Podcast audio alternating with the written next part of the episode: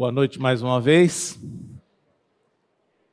É com muita alegria e temor de Deus que nós estamos aqui. Mas eu quero dizer para vocês que é com muita alegria mesmo. Porque se o Senhor Jesus Cristo é tudo aquilo que nós louvamos e adoramos no início desse culto, não há outra razão pela qual nós estejamos aqui senão para agradecê-lo, louvá-lo e nos alegrarmos pela vida nova que ele nos deu. E nós não podemos perder isso de vista. Ainda que as circunstâncias digam outra coisa, o Senhor não perdeu o controle da sua vida. O Senhor não perdeu o controle da minha vida. O Senhor não perdeu o controle da vida da nossa família todas as coisas cooperam. E aquele que começou a boa obra há de aperfeiçoá-la até o dia de Cristo Jesus. Essa é a verdade. Em que nós possamos crer nessa verdade, que o Senhor nos dê fé para isso. E não duvidarmos da palavra de Deus. Porque a dúvida não provém de Deus. E o texto que eu gostaria de compartilhar com vocês hoje é João capítulo 13. É um versículo uma passagem conhecida, e eu vou pedir para Patrícia, para ela ler para nós, João capítulo 13, dos versículos 1 a 17. E depois eu lerei uma parte menor do versículo 12 ao 17. Tá bom? Ora, antes da festa da Páscoa, sabendo Jesus que era chegada a sua hora de passar deste mundo para o Pai, tendo amado os seus que estavam no mundo, amou-os até ao fim. Durante a ceia, tendo já o diabo posto no coração de Judas Iscariotes, filho de Simão, que traísse a Jesus, sabendo este que o Pai tudo confiara às suas mãos e que ele viera de Deus e voltava para Deus, levantou-se da ceia, tirou a vestimenta de cima e, tomando uma toalha, cingiu-se com ela. Depois, deitou água na bacia e passou a lavar os pés aos discípulos e a enxugar-lhes com a toalha com que estava cingido. Aproximou-se, pois, de Simão Pedro, e este lhe disse: Senhor, tu me lavas os pés a mim? Respondeu-lhe Jesus: O que eu faço não o sabes agora, compreendê-lo-ás depois. Disse-lhe Pedro: Nunca me lavarás os pés.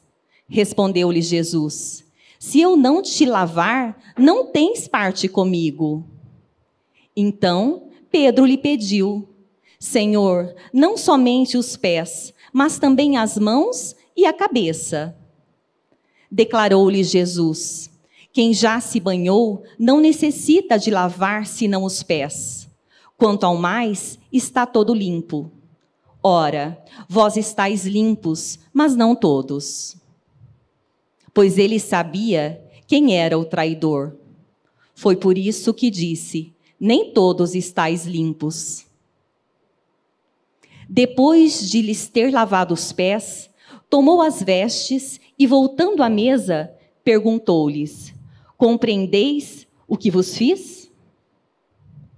Vós me chamais o Mestre e o Senhor, e dizeis bem, porque eu o sou. Ora, se eu, sendo o Senhor e o Mestre, vos lavei os pés, também vós deveis lavar os pés uns dos outros porque eu vos dei o exemplo, para que, como eu vos fiz, façais vós também.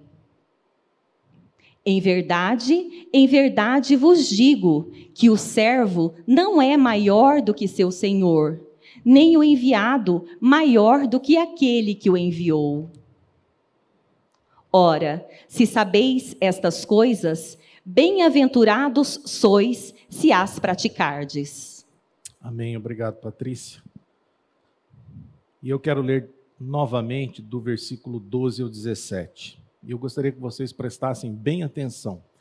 Depois de lhes ter lavado os pés, tomou as vestes e, voltando à mesa, perguntou-lhes: Compreendeis o que vos fiz?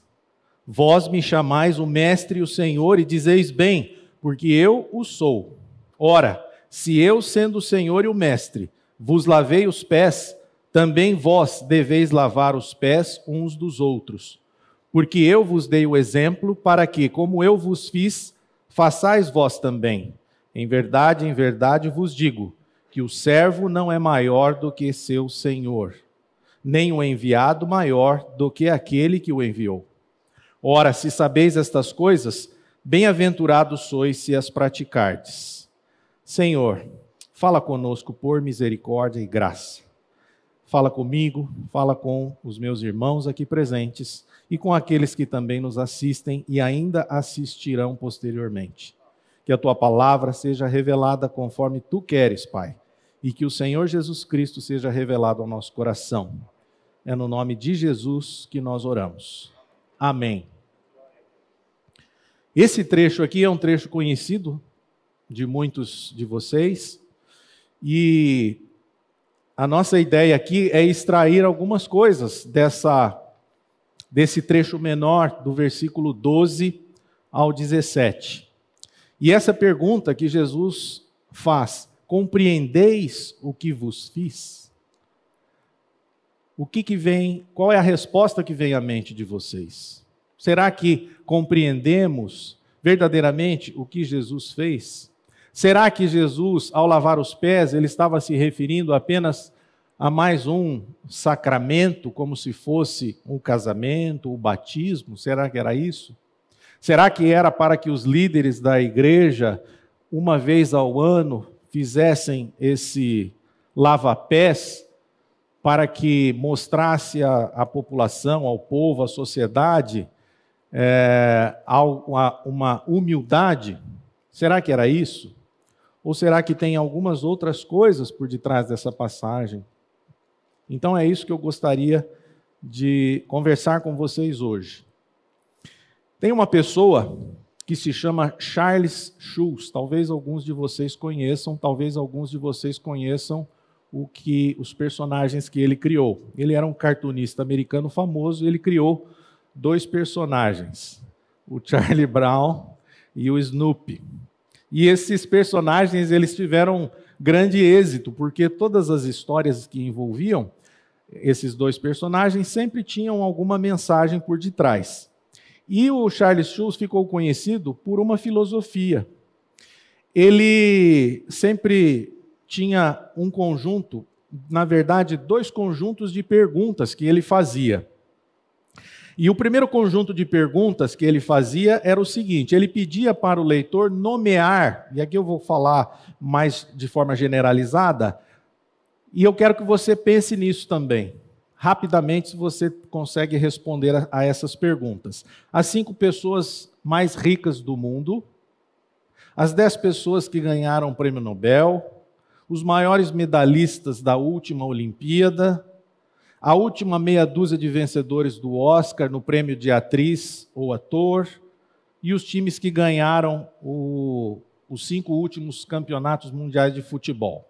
Eu vou dar uma brasileirada aqui. Será que alguém se lembra? E qual que era? Não. Não lembro. Eu não lembro nenhum. Nenhum desses nomes. Quando muito do Michael Phelps, porque ele nadava e eu também era nadador, e eu me lembrei dele, mas ele não foi o último nadador a ganhar muitas medalhas. Então, qual que é o objetivo dessas perguntas? Era, é, é, mostrar que nós nos lembramos muito poucos, muito pouco dessas pessoas famosas ou dessas celebridades. Por quê? Porque elas não são importantes para nós. Só por isso. E o segundo conjunto de perguntas que o Charles Schulz fazia era o seguinte: ele pedia para o leitor nomear uma classe diferente de pessoas. Ele pedia para você nomear alguns professores que o ajudaram na época da escola, alguns amigos que o ajudaram em algum momento difícil da sua vida, algumas pessoas que ensinaram a você algo que valeu a pena na construção, na sua caminhada pessoal, algumas coisas, algumas pessoas que fizeram você se sentir uma pessoa especial ou uma pessoa apreciada. E as pessoas com quem você gosta de passar o tempo. Essas pessoas nós conseguimos nos lembrar. Por quê? Porque essas pessoas, elas têm uma característica. Elas fizeram alguma diferença na nossa vida. Elas se importaram conosco. Bom, o Charles Schulz era cristão. Então, existia alguma coisa por detrás que eu acredito que era a mensagem do Evangelho, a vida de Cristo. E o que, que isso tem a ver com o lava-pés? Tem a ver que o lava-pés nada mais é do que uma parábola para os nossos olhos. Eu gostei muito quando eu li essa expressão. O lava-pés é uma parábola para os nossos olhos. A Cristina até comentou: puxa, se pudesse projetar a imagem né, de algum do Senhor lavando os pés, ou se nós pudéssemos imaginar alguém lavando os nossos pés, talvez fosse algo que a gente compreendesse um pouco mais. Mas o lava-pés é uma parábola para os nossos olhos. E quando Jesus vestiu a toalha de um servo e lavou os pés sujos dos seus discípulos, ele deixou claro que o que realmente importa é o tipo de ministério que ele teve e que nós temos em relação às pessoas. O que nós fazemos para as pessoas. Porque é isso que vai marcar a vida das pessoas. E Jesus Cristo, nós não, nós não precisamos dizer muito aqui ou enfatizar, ele se importou conosco.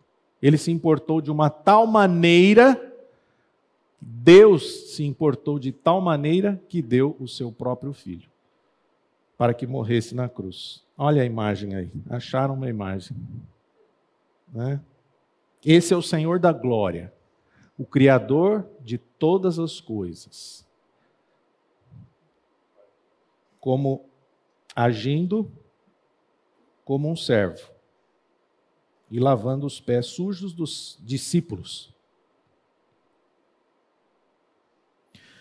Com a graça do Pai, meus irmãos, o que eu gostaria aqui era de destacar três passagens ou três lições dessa passagem aqui, do versículo 12 ao versículo 17. E o, o que eu quero trazer aqui, a primeira lição, eu vou citar as três. A primeira lição, Jesus nos ensina sobre a sua morte expiatória e a urgência do Evangelho. A segunda lição é que Jesus nos ensina a sermos servos. E a terceira lição é que Jesus nos ensina a chave para a felicidade. E dentro desse, dessa última lição aqui, nós vamos nos deter um pouquinho mais para falarmos também sobre algumas verdades. Tudo isso que está nessa passagem do lava-pés. Bom, então, indo para essa primeira lição, em que Jesus nos ensina sobre a morte expiatória, o que ele estava fazendo ali? O que ele estava querendo dizer para os seus discípulos com aquela lavagem? É evidente que aquilo não era um ritual para mostrar humildade. É evidente que tinha uma mensagem muito mais profunda por detrás. Tendo lavado os pés dos discípulos, Jesus perguntou aos doze: Vocês entendem o que eu fiz para vocês? Talvez uma boa resposta teológica fosse assim: Jesus, você mostrou que a salvação requer que sejamos limpos pelo seu sangue expiatório. Eu creio nisso. Assim como ele limpou os pés sujos dos discípulos com água. Essa é uma resposta correta. Jesus estava prestes a derramar o seu sangue. E ele enfatizou isso quando ele disse a Pedro: Se eu não, no versículo 8, se eu não te lavar, não tens parte comigo. O que, que ele quis dizer? Era só uma questão de lavar o corpo de Pedro? Era algo muito mais profundo. Então, o lava-pés ele foi concebido por Jesus como também um exemplo para os apóstolos e para todos os cristãos. Não apenas estava se referindo ao que iria acontecer, que era o derramamento do seu sangue para o perdão dos pecados dos discípulos e de todos nós, aqueles que creem nele. Era também uma questão de exemplo para os apóstolos. E tendo usado o lava-pés como um paradigma para a sua morte expiatória, Jesus também o emprega como um modelo para o nosso serviço sacrificial. Ele é um modelo para nós. Nós não podemos esquecer daquilo que aconteceu e a mensagem que Jesus estava passando. Não era apenas um ritual, era mais do que isso. A intenção de Jesus era estabelecer um estilo de vida que imite o exemplo que ele deu por este humilde ato de serviço. Ele queria que nós o imitássemos. Evidente que para isso era, é necessário, primeiro, que nós tenhamos a vida dele. Mas não basta nós termos apenas a vida dele. Para isso que Jesus apontou ali. Ele gostaria, ele queria que nós seguíssemos o exemplo. E se voltarmos lá para o início do capítulo 13, nós encontramos uma preocupação ministerial de Jesus, que ele assumiu no lava-pés. Um senso de urgência, um senso de urgência com o evangelho. Porque o que está escrito lá no capítulo, no versículo 1 do capítulo 13? Jesus sabia que era chegada a sua hora de partir deste mundo para o Pai. Ele sabia. Ele sabia exatamente o que estava para acontecer. E ele então, naquele momento, ele resolveu fazer o lava-pés. Então isso sugere para nós cristãos que nós devemos estar em sintonia com o quê? Com as necessidades espirituais de, de qualquer situação, tanto nossa quanto a do próximo. Era necessário Jesus sabia que o que iria acontecer a ele e ele queria exatamente ensinar os discípulos como eles deveriam agir. Jesus estava ciente que nas próximas 24 horas ele seria preso, julgado e morto na cruz. Portanto, ele centrou seus esforços nas prioridades do evangelho os cristãos também devem olhar para os tempos de suas vidas como dias de urgência.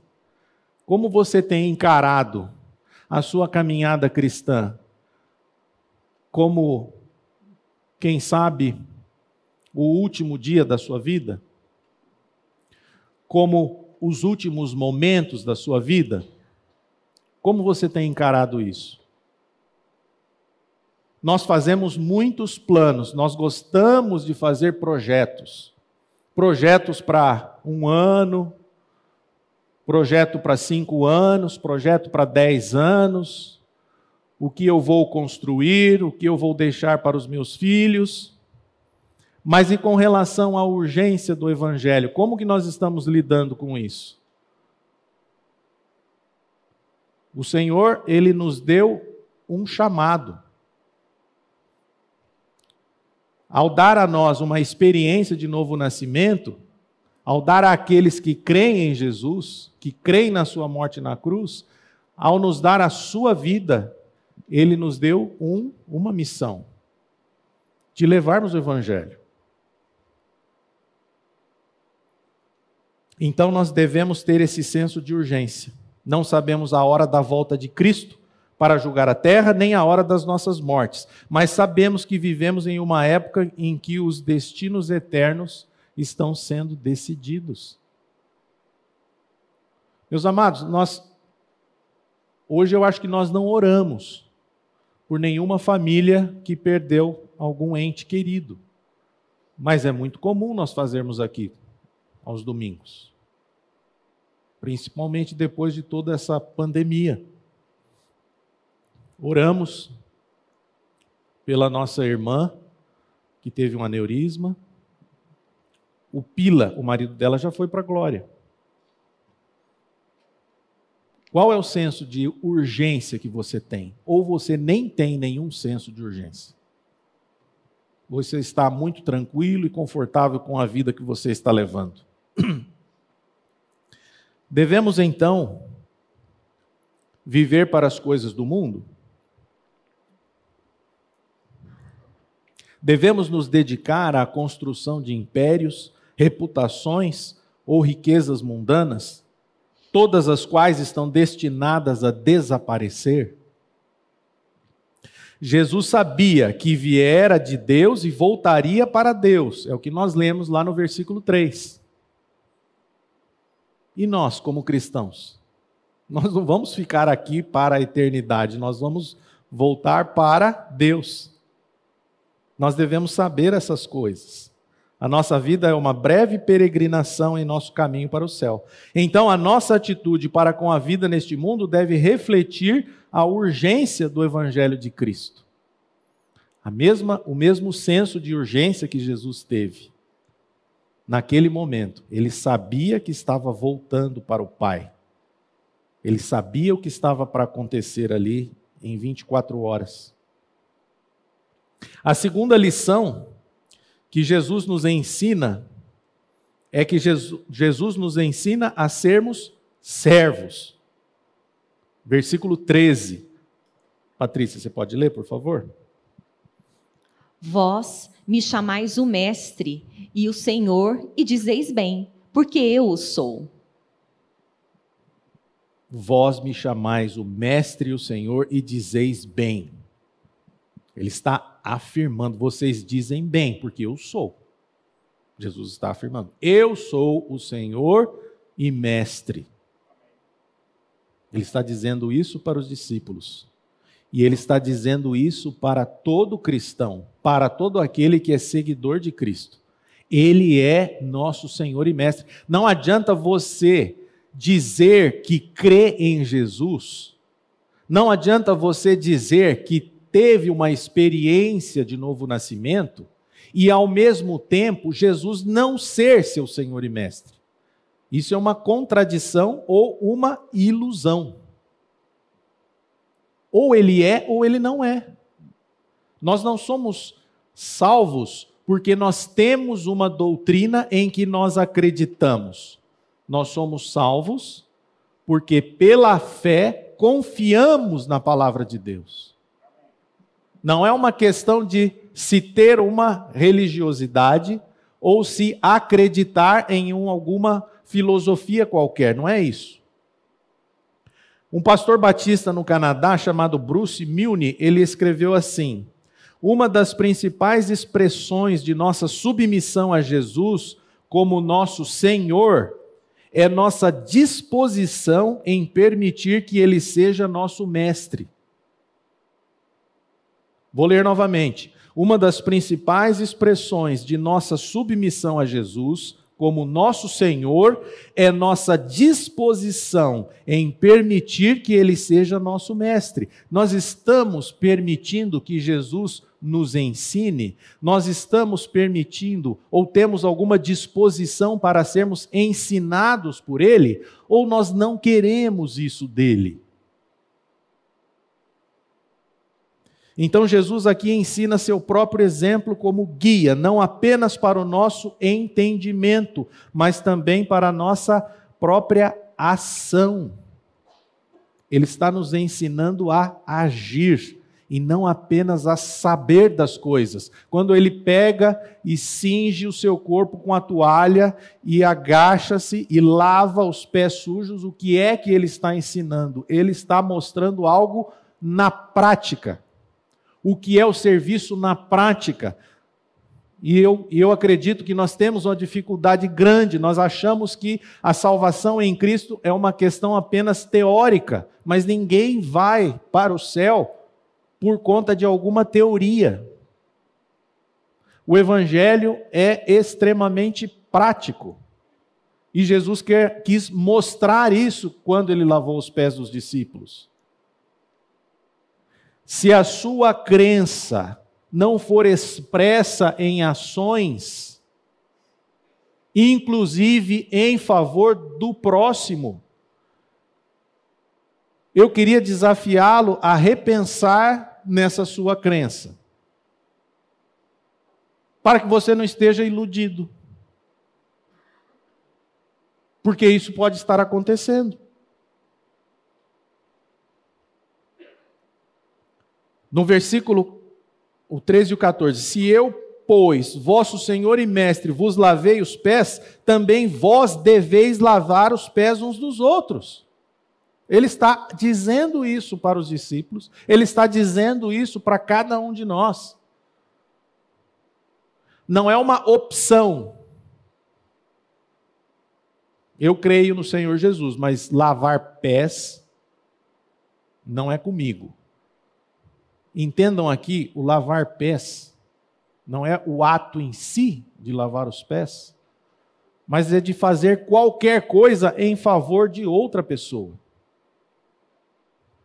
É importante notar que Jesus está chamando os seus discípulos para não fazerem o que ele fez, o que ele fez, isto é, simplesmente lavar os pés uns dos outros, mas como se isso exaurisse o seu exemplo, não é isso. Em vez disso, devemos fazer como ele fez.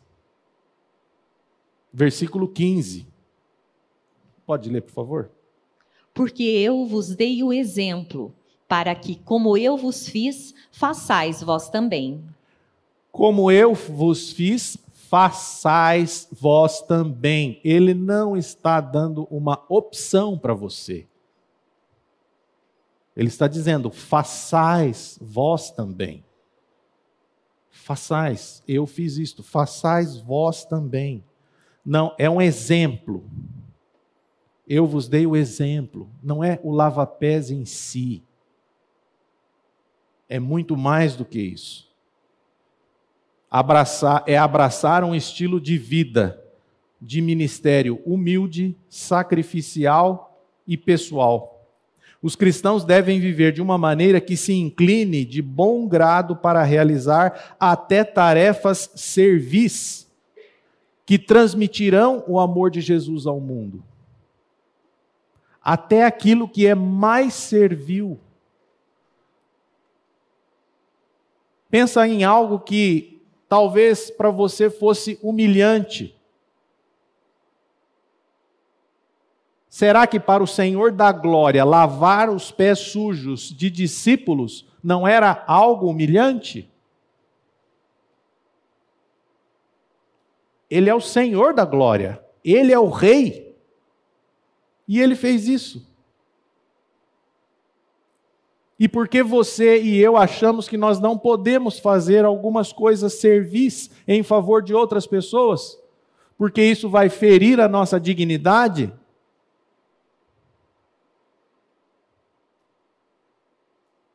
Se você se diz um nascido de novo, Jesus está afirmando para você: assim como eu vos fiz, façai, façais vós também.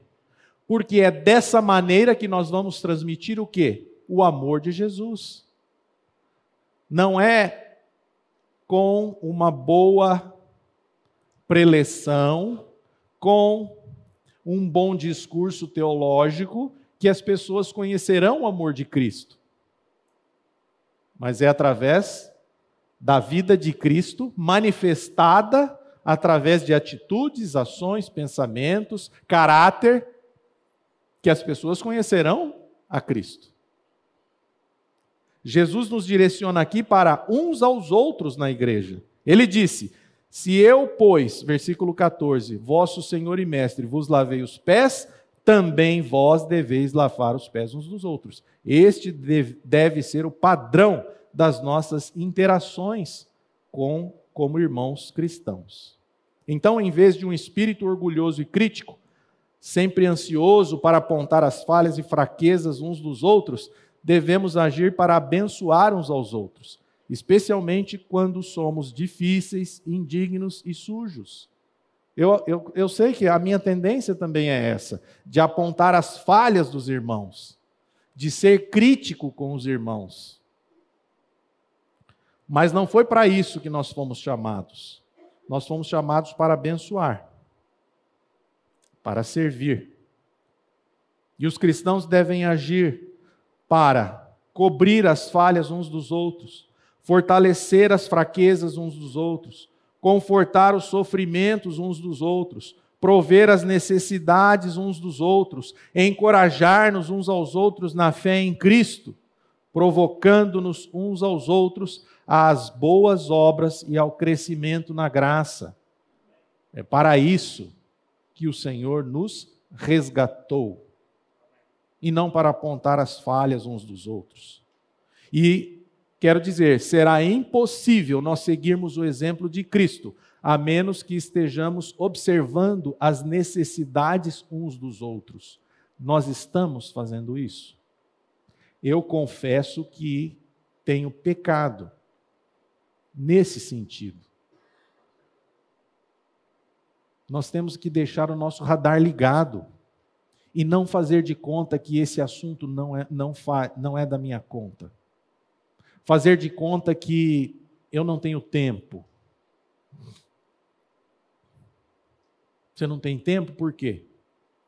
Porque você está preocupado na construção do seu patrimônio, você está preocupado com o desenvolvimento da sua profissão, do seu negócio, com o que, que nós estamos preocupados, meus irmãos. E eu me incluo aqui também.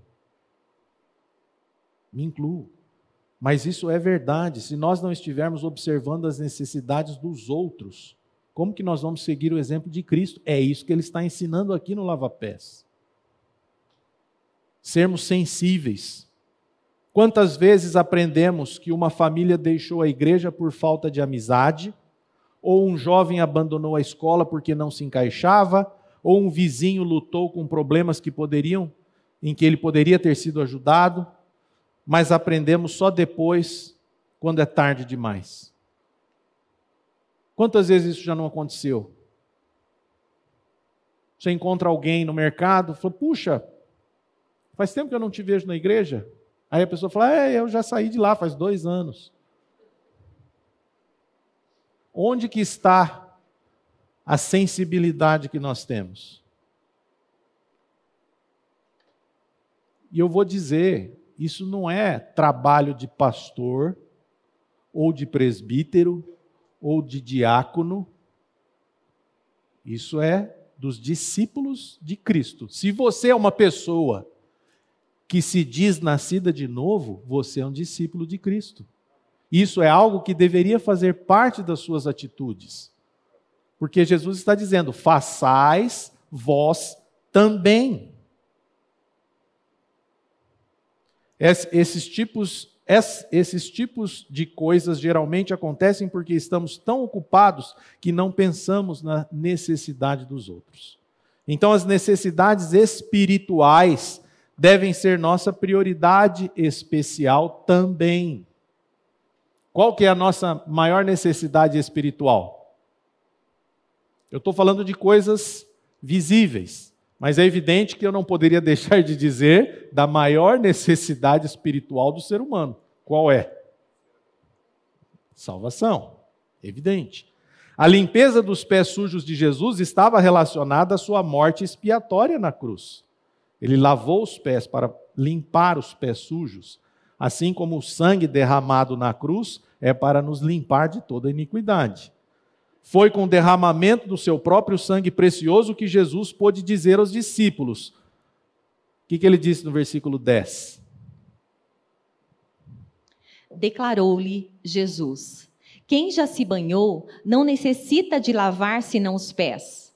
Quanto ao mais, está todo limpo. Ora, vós estáis limpos, mas não todos. Por que, que Jesus disse vós estáis limpos? Porque ele tinha acabado de lavar os pés? Ele estava se referindo a outra coisa. A limpeza da nossa alma. não apenas aos seus pés, mas também às suas almas. E a purificação de almas continua sendo a maior necessidade das pessoas hoje. É por isso que é um erro da igreja responder ao lava-pés de Jesus negligenciando sua missão evangélica a fim de atender apenas às necessidades sociais e materiais. É claro que sim. A igreja não deve ser indiferente à pobreza, sofrimento e injustiça. Mas os ministérios para essas necessidades devem fluir ao invés de substituir o ministério do evangelho para a salvação de almas. Esse é o primeiro ministério da igreja. Então, eu só fiz questão de dizer aqui que nós temos essas duas preocupações. O lava-pés, ele tem esse significado. Nós precisamos estar atentos às necessidades das pessoas, tanto as necessidades exteriores quanto a necessidade espiritual. E o um modelo bíblico para o verdadeiro crescimento da igreja não é o de um clube espiritual, mas de uma comunidade centrada no evangelho da cruz, que é inspirada em atitudes e ações pela graça de Jesus. Esse é o modelo. Então, nós vimos aqui duas lições. A primeira, Jesus nos ensina sobre sua morte expiatória e a urgência do Evangelho. A segunda lição é que Jesus nos ensina a sermos servos. E a terceira, Jesus nos ensina a chave para a felicidade. Porque lá no versículo 17, o que, que ele diz? Ora, se sabeis estas coisas, bem-aventurados sois se as praticardes. Vocês querem ser felizes? Quem quer ser feliz aqui? Eu quero. Onde que eu vou aprender? Com o Senhor da glória. E Ele está dizendo, Ele está dando uma pista para nós. Bem-aventurados sois se as praticardes. Ao dar o exemplo como regra para as nossas atitudes e ações, Jesus não estava impondo um estilo de vida entediante ou enfadonho, mas em vez, disso, em vez disso, estava oferecendo uma vida de bênçãos. A gente acha que nesse mundo abençoado é aquele que é servido. Só que o que Jesus está nos ensinando é que abençoado é aquele que serve. Talvez você já, saiba, já sabia disso, né? Mas é que a nossa tendência é saber as coisas e ignorá-las. Nós achamos que uma pessoa abençoada é aquela que é servida. E Jesus está dizendo: abençoado é aquele que serve. Se você considerar isso aqui na sua vida e mudar o disco. Comece a mude o disco. Ainda que tenha uma intenção egoísta no teu coração. Eu quero ser feliz. Mas é que Jesus está dando essa esse ensino para nós. Vamos colocar isso em prática. Vamos começar a servir as pessoas e vamos ver o que acontece eu tenho absoluta certeza de que nós seremos bem-aventurados. O que, que significa ser bem-aventurado? É ser objeto do favor de Deus. Só que nós queremos, nós queremos ser cristãos com a mentalidade do mundo, mas aí não funciona, dá tudo errado. Não dá certo. Segundo o nosso Senhor, conhecer e fazer o caminho de Jesus é a chave para a felicidade. Então, aqui nessa terceira lição, eu queria destacar cinco verdades. E eu vou enumerá-las para que vocês não se percam, porque são muitas coisas, então às vezes a gente se perde um pouco. Então, nessa terceira lição, onde Jesus nos ensina a chave para a felicidade, eu quero refletir com vocês. A primeira verdade, nós devemos saber que Jesus é nosso Senhor. Ele disse, Senhor e Mestre. A segunda verdade, devemos saber que Jesus se fez um servo.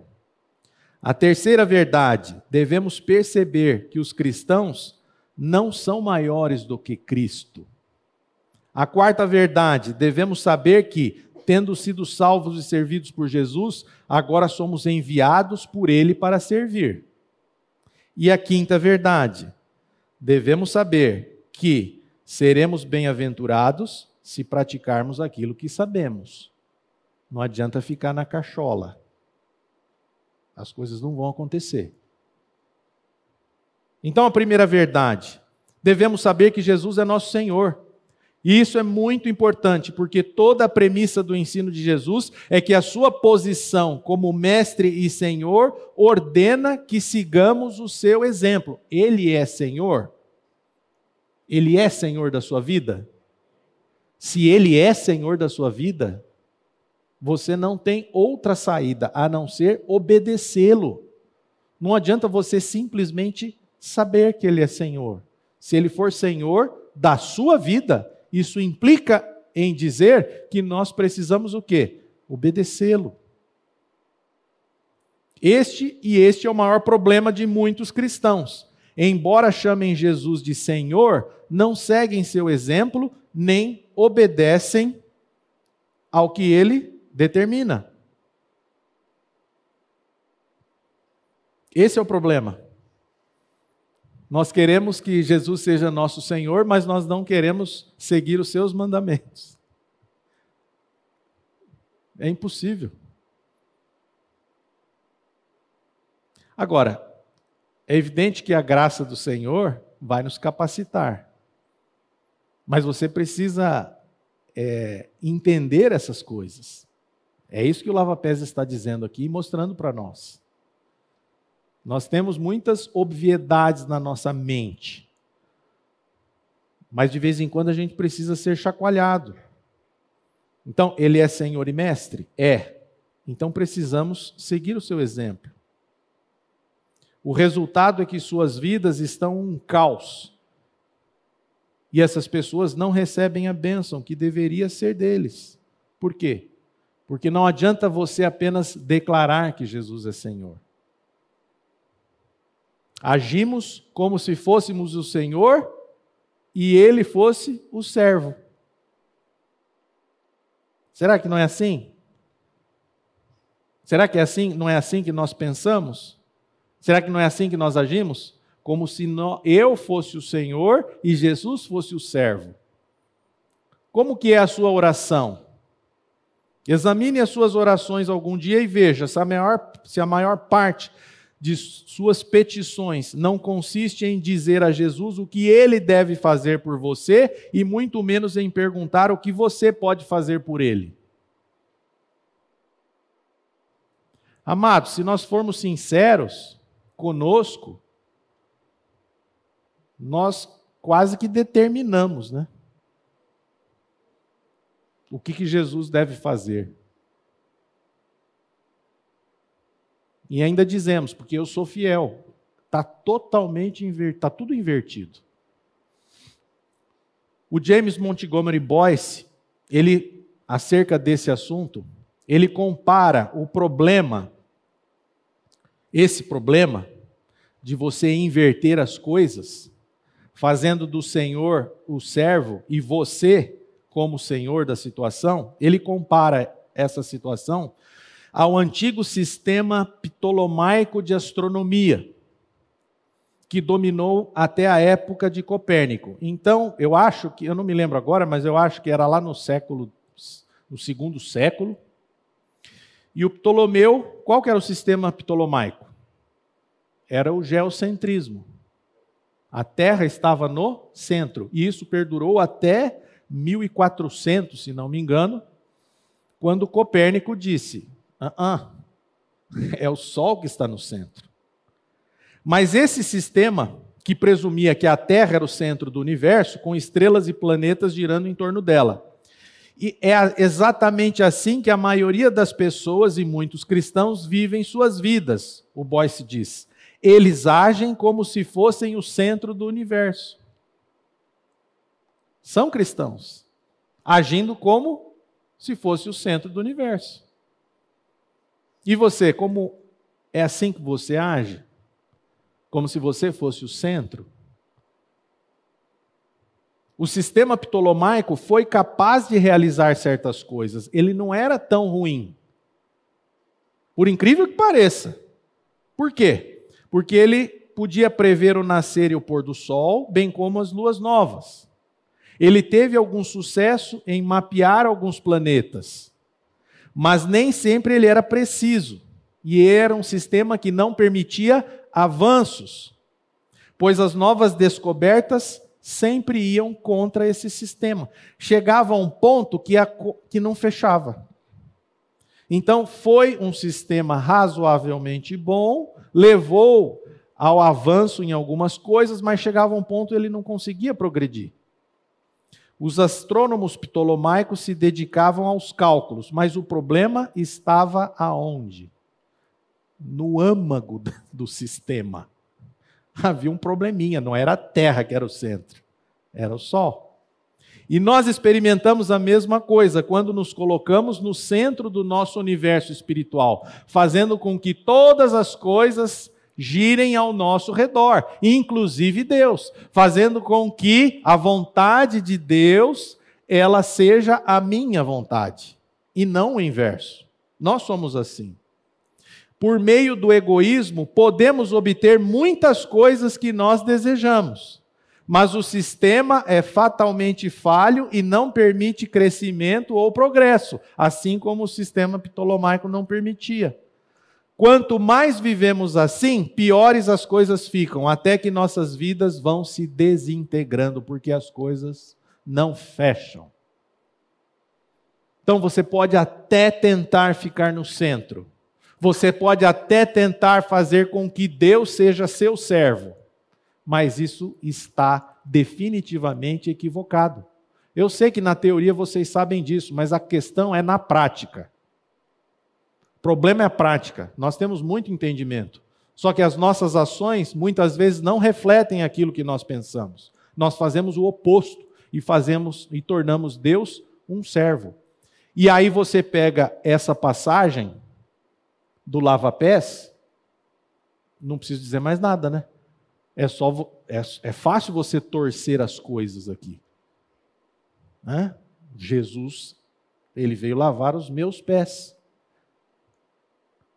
Mas ele está ensinando os discípulos, ele está nos ensinando como que nós devemos fazer. Nós é que devemos estar naquela posição de servir os outros, de servir as pessoas.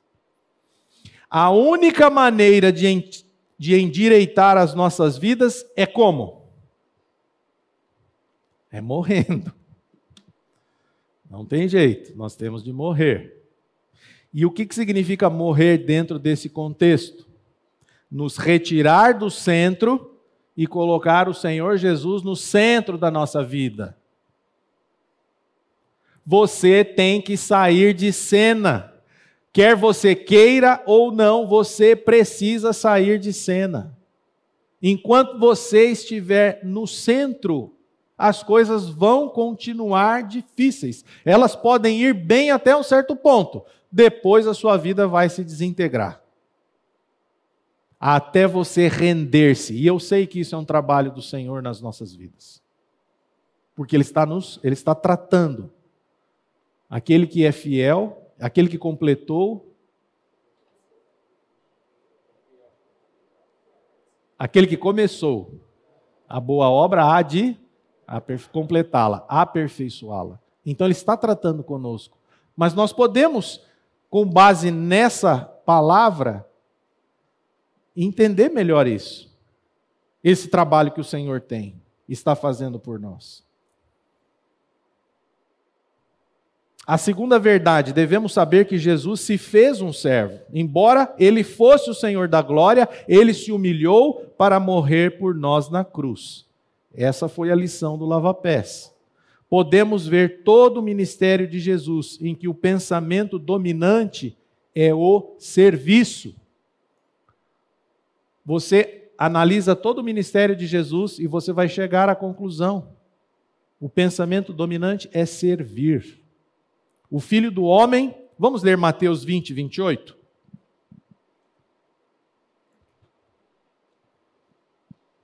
Tal como o filho do homem, que não veio para ser servido, mas para servir e dar a sua vida em resgate por muitos.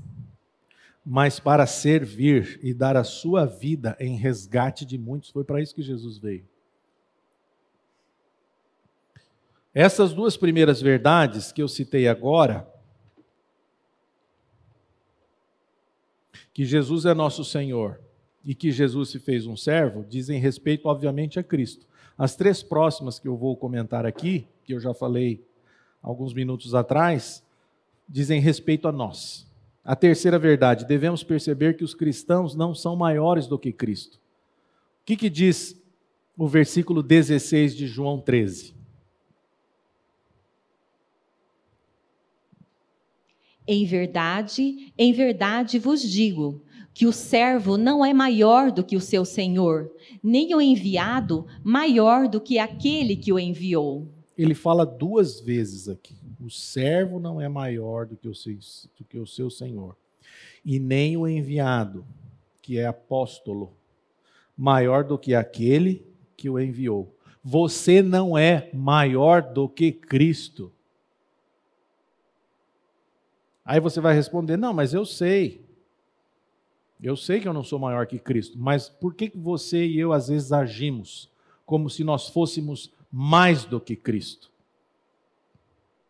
Então, verbalmente nós até reconhecemos isso, mas na realidade nós negamos isso por, nós, por meio das nossas ações.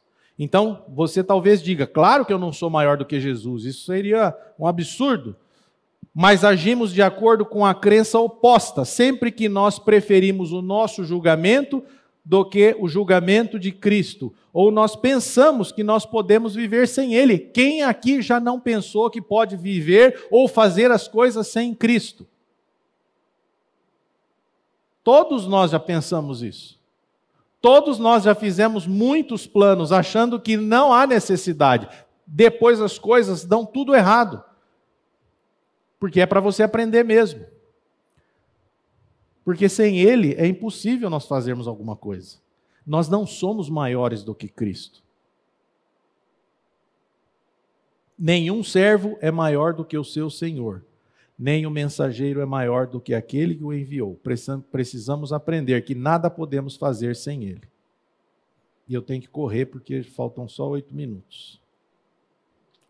Portanto, não devemos nos considerar acima da função de servo que não esteja abaixo de Jesus. Sempre que colocamos os nossos próprios desejos em primeiro lugar, nós estamos agindo como se estivéssemos acima do Senhor Jesus Cristo. Quantas vezes eu já não fiz isso? Colocar o meu desejo fazer de conta que Jesus não está vendo, fazer de conta que Jesus não precisa, fazer de conta que Jesus vai me abençoar mesmo assim, mas eu estou indo contra a palavra. Como que Jesus vai nos abençoar dessa maneira? É Cristo que está acima de nós. A quarta verdade, devemos saber que, tendo sido salvos e servidos por Jesus, agora somos enviados por Ele para servir.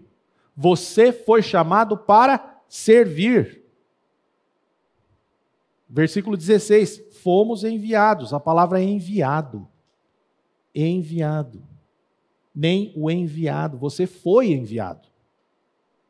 E nós fomos enviados para quê? Para o serviço. Você não foi enviado para outra coisa qualquer. O papel do servo, de servo para nós, não é opcional, é nossa tarefa, assim como também foi a tarefa do Senhor Jesus Cristo. E quando a gente fala em enviado, muitas vezes a gente lembra de, do missionário. E às vezes você lembra, fala, não, mas eu não, meu chamado não é para ser missionário, Fernando. Eu não fui chamado para ser missionário lá na África. Mas não é isso que nós estamos vendo aqui na passagem do lava-pés. O que Jesus está dizendo é que muitas vezes você será enviado para cuidar de algum parente que ficou doente, para acudir um vizinho. Você foi enviado para isso. Quando alguém te para, ou liga para você, ou manda uma mensagem, às vezes uma simples mensagem, pedindo uma oração. Quantos de nós aqui não fazemos parte dos grupos da igreja, de algum grupo, e alguém pede uma oração? Não é? E às vezes a gente está tão ocupado que a gente só põe a mãozinha. Um emoji de mãozinha. Quando nós poderíamos fazer uma oração. É isso que você, você foi enviado para isso. Ou você então nem olha. Ah, não, os outros irmãos já oraram. Nós fazemos assim. Ser um missionário nem sempre significa que vamos fazer viagens missionárias. Isso pode significar que sejamos enviados ao hospital para cuidar de alguém, na casa ao lado, levar um prato de comida, cuidar uns dos outros, como o Senhor cuidou de nós. E a quinta verdade, devemos saber que seremos bem-aventurados. O que é bem-aventurados é macários, que significa feliz. Bem-aventurados é ser o objeto do favor de Deus, se praticarmos aquilo que sabemos. Jesus está sendo enfático nisso. É o versículo 17. Ora, se sabeis estas coisas, bem-aventurados sois se as praticardes. Vamos ler também Tiago, Tiago 2, 26.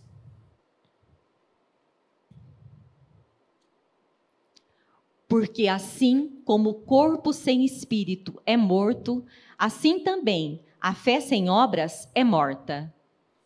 Meus amados, a fé sem obras é morta. Nós fomos justificados pela fé em Cristo, mas a fé sem obras é morta.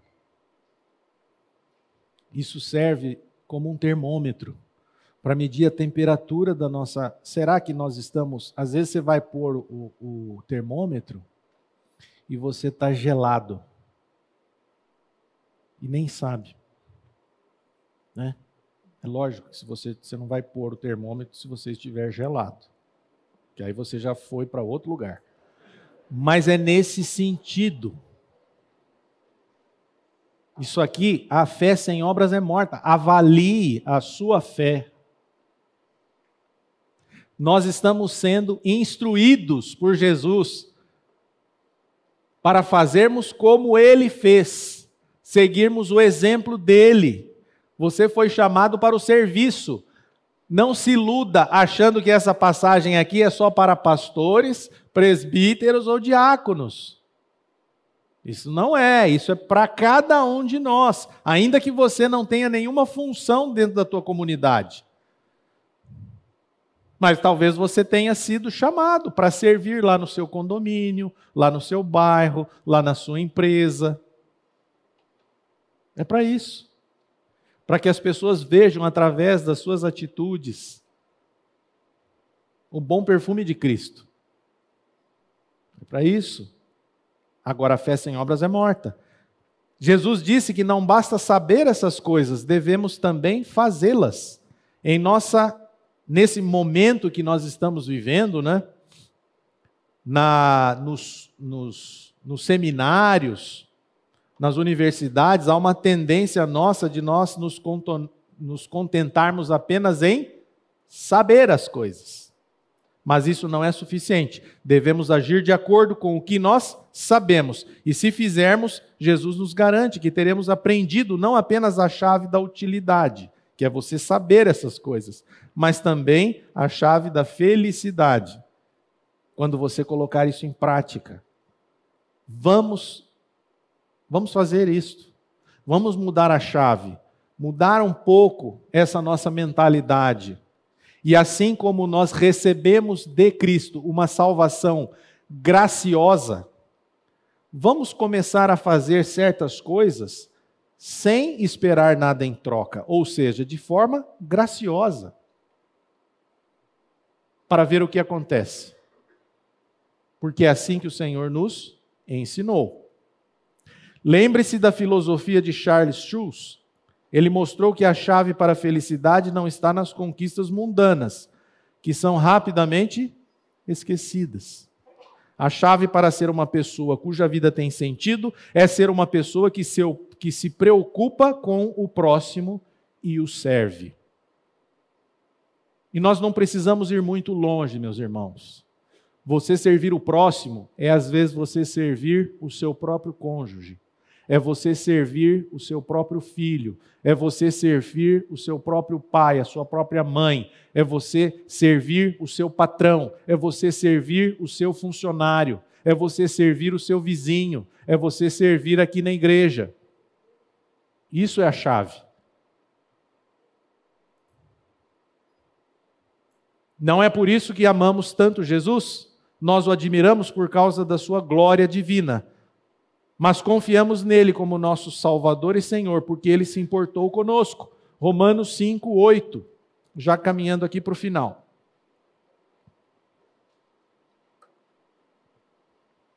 Mas Deus prova o seu próprio amor para conosco pelo fato de ter Cristo morrido por nós, sendo nós ainda pecadores. É isso. Você era um miserável pecador e eu também, mas ele se importou conosco. Ele se importou. Ele nos amou. Por quê? Porque Cristo morreu de fato, quando nós ainda éramos pecadores. Ele não ficou esperando nada em troca para morrer por você. Ele não esperou que você viesse até a primeira igreja batista, ele não esperou que você fosse que você fizesse um curso, ele não esperou que você fosse batizado, ele não esperou nada disso. Ele simplesmente morreu por você. Mas por que que nós temos essa maldita mania de fazer para os outros sempre esperando algo em troca? Jesus está decididamente nos ensinando que a chave da bem-aventurança é o oposto. É o oposto. O mundo vai dizer o contrário. Se você quiser ouvir o mundo, ele vai dizer o contrário. Todos sabem que exatamente o oposto é verdadeiro, vão dizer. Quem vence são os orgulhosos, Fernando, não os pobres de espírito. Felizes são os que dominam. Agraciados são os agitadores que se colocam antes dos outros. Esses são os que são bem-sucedidos. Mas isso aqui é como o sistema ptolomaico. Ele vai dar certo até um certo ponto. Depois ele vai desintegrar. E a sua vida vai se esfacelar. Então não fique colocando como parâmetro aquilo que o mundo diz. Vamos dar voz para aquilo que Jesus está nos ensinando. E lembre-se daquilo que Jesus fez. O lava-pés é uma parábola para os nossos olhos Vamos olhar para isso.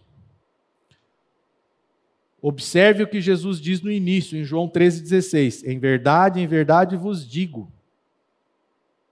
Ele está dizendo, em verdade, em verdade vos digo. É a verdade que ele está dizendo. Não creia no sistema ptolomaico. Creia no sistema copérnico. Não fique julgando pelas aparências. Isso é fé. Fé naquilo que Jesus diz. Ele mostrou a verdade aos seus discípulos quando enrolou a toalha de servo em sua cintura e, especialmente, quando estendeu as mãos e os pés para serem pregados na cruz. É isso que ele fez. Gente, isso aqui não é filosofia. Isso aqui é fato. Ele fez de fato isso para nos ensinar que nós tenhamos graça de abrir os nossos olhos e reconhecer que a verdade, essa verdade que nós acabamos de ler, é a única maneira de sermos verdadeiramente abençoados. Crermos naquilo que Jesus Cristo fez no lava-pés, mas também na cruz dando-nos a vida dele e nos atraindo na sua morte para que nós pudéssemos receber uma nova vida, a vida do alto. Amém? Vamos orar. Pai, obrigado, Senhor, pela tua palavra, que o teu Espírito Santo nos convença acerca de tudo isso que tratamos aqui. Pai, nós temos um coração duro muitas vezes. Que o Senhor quebre o nosso coração e que pela tua muita misericórdia nós sejamos transformados e que pela tua graça possamos nos render à obra que o Senhor fez na cruz. Faz isto, Pai, na minha vida e na vida de todos os meus irmãos e de todos aqueles que nos assistem. No nome precioso de Jesus que nós oramos. Amém.